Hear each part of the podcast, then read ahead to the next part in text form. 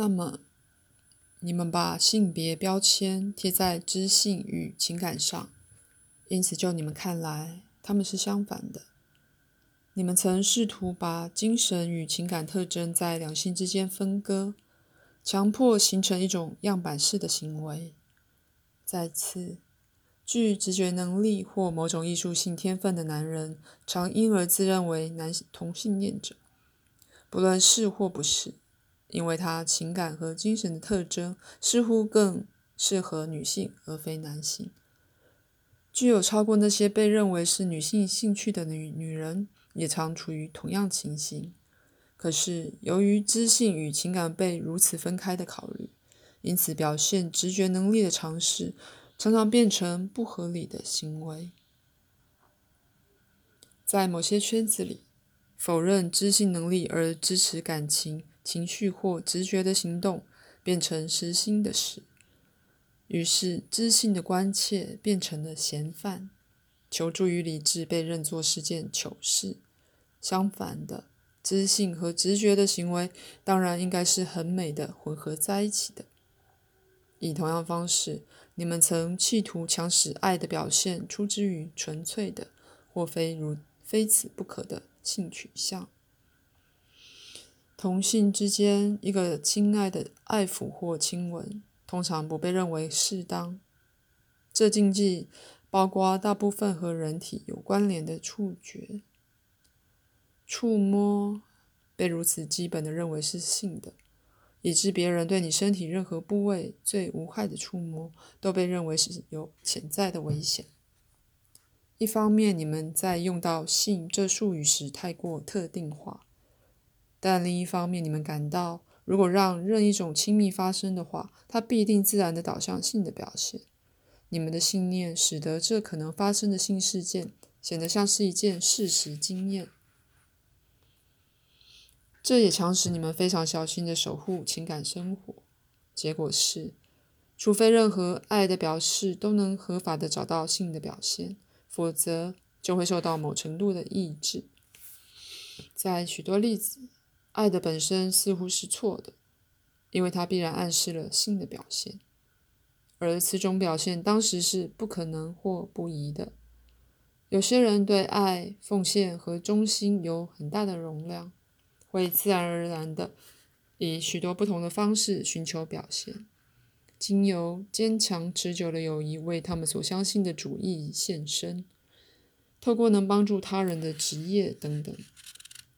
他们也许并不特别是性取向的，这并不必指他们在压抑自己的性。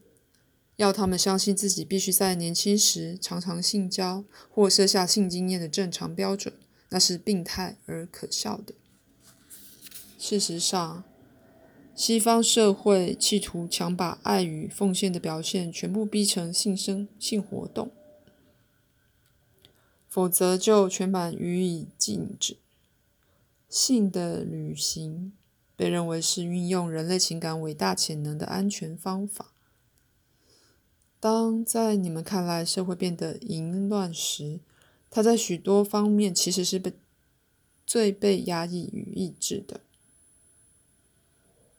这意志除了性的自由外，其他的选择都被否定了。爱与奉献的伟大力量。被从经由个工作而表现个人创造力的区域收抽回，从经由政府或法律的表现抽回，爱与奉献经由有意义的私人关系表现被否定，而被迫进入透过性来表现的窄巷，于是的确变成无意义了。有些为平权努力的妇女曾说。由于压制了妇女的能力，人类只用到一半的潜能。可是，广义的说，当身份被认定主要是性取向的问题时，每个个人都受害。一般而言，是有个特定生物性的大致性取向，但心智性与情感性的人类特征根本不是按照性来分配的。此种认同把个人切成两半。因此，每个人只用到了自己的一半潜能，这在你们所有的文化活动上都造成了分裂。在一方面，你们许多人被教以性表现是错误、邪恶或可耻的。人家来告诉你们，如果不表现你的性，你就表现出不自然的压抑。更有劲者，你被引导去认为，首先必须强迫自己去喜爱这暧昧不明的性之天性。好女人不享受性，这老观念可没消失。然而，女人受到的教导是，爱的自然表现，轻松的爱抚是不合时宜的，除非立即随之贯彻到性高潮。男人被教导按照性驱策力及其斩获去计算他们的价值，他被教导去抑制爱的表现，视之为一个弱点，却又尽可能的做，却又尽可能多的做爱。在这样一个新的气候里，难怪你们变得困惑不清。当男孩子被教以要单单的与母父亲形象认同，而女孩子要与母亲形象认同之时，性的分裂就开始了。在此，你们不知不觉地把罪恶感编入了成长的过程。不论哪一性别的孩子，都会十分自然地与父母两者分认同。任何强制性的、单单指引孩子去做这样一种单独的认同，是非常局限人的。在此种情况下，只要这样一个孩子对另一方父或母感到自然的联系，罪恶感立刻开始升起。在你们社会里，由于某些特征被认为独属男性或女性。所以，这些自然的形象越强，这孩子就越被发动出来，因为孩子无误的知道，他自己的实相超越这种简单的取向。孩子越被有力的强灌这样一种人为的认同，他所感到的内在叛逆就越大，欠缺一个合适的父或母形象，救的孩子比害的要多。心灵以其伟大的领父总是感到受挫，而企图采取对抗的办法。可是你们的学校更进一步的继续这过程，因此好奇心与学习的区域为为男孩与女孩分开了。在男孩之内的女生的她，的确代表了她人格中没被表现的一部分，不是因为任何心智或情感特征自然的胜过另一些。而是由于人为的专门化，这同样也适用于女人中的男性。在此，你们顺应着对意识本质的概念而接受了人性的这种版本。那些概念在变，而当它们正在变时，人类必须接受它真实的人性。当这发生了，你的了解将容许你瞥见世代以来你们认知的神旨实相本质。你们将不再需要。给他们穿上有限的性伪装，你们的宗教观念以及与他们连在一起的形象将有相当的改变。宗教和政府有一个不自在的联盟，男人治理两者，他们仍是。然而，那些带头的宗教组织至少认识了他们的直觉基础。他们常试图借由政府领袖惯用来压制与利用情感的同样方法，来操纵宗教的下层结构。异教被认为是女性与颠覆性的，因为对于对基于宗教热情可被接受的表现而建立的架构来说，异教具有将之破坏的威胁性。在教会里的女性成分总被认作嫌犯。而在早期的基督教，有些人唯恐童贞变童贞女变成了女神，有些未幸存的基督教分支在其中就是如此。在宗教和政府间的平行发展，永远反映意识的状情状及其目的。异教的作为给了性认同及表现远为多的空间，一直到十六世纪都还存在。而所谓玄秘的地下异教之教旨，则试图鼓励个人直觉的发展。不过，人格任何真正的心灵发展，一定会导致对心灵本质的一个了解。而心灵本质对任何基本性认同的混淆而言，都是太过广大了。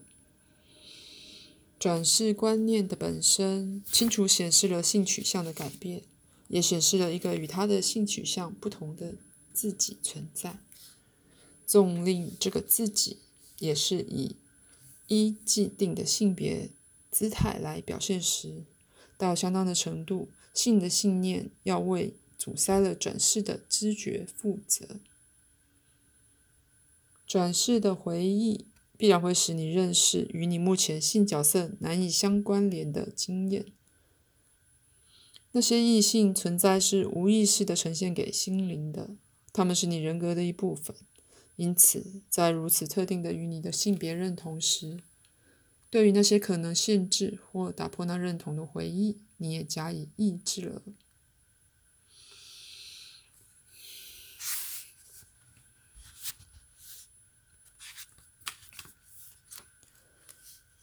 在以前的世代里，教会试图把爱与奉献的表现从性方面分离出来之努力，更胜于他对神父的性本质以及性表现之约束。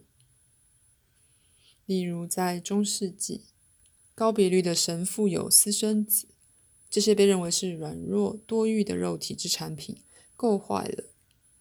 但想想人类的堕落状态。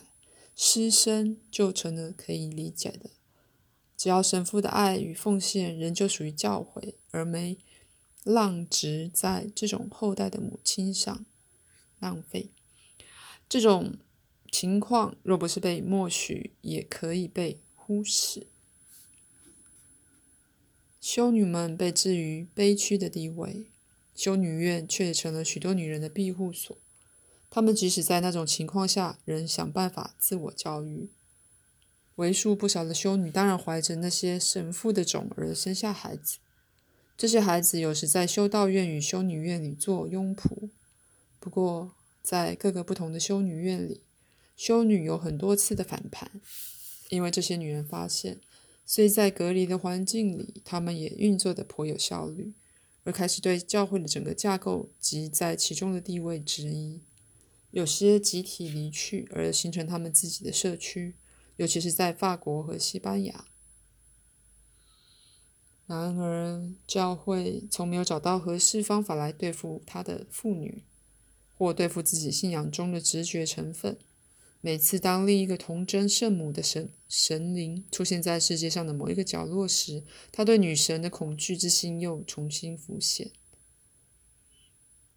也有些女人被认作僧人，好多年过着遗世独居的日子，没有作品署上他们的女性名字，因为他们用男性名字。不必说，在这种环境里，女同性恋与男同性恋的关系盛行了起来。只要这关系本质上是性的，教会便睁一只眼闭一只眼。唯有当爱与奉献被导离了教会。才有真正的忧虑，于是知性和情感变得更分开了。这结果当然变成对教条的过分强调，规则及仪式必须多彩多姿而华贵，因为它将是心理创造性可被容许的出路。教会相信性经验属于所谓较低或动物的本能，同样，通常的人人类爱也是。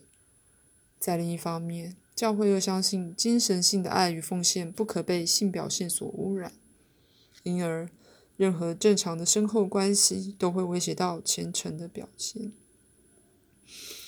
口述结束，此节结束。衷心祝你们晚安。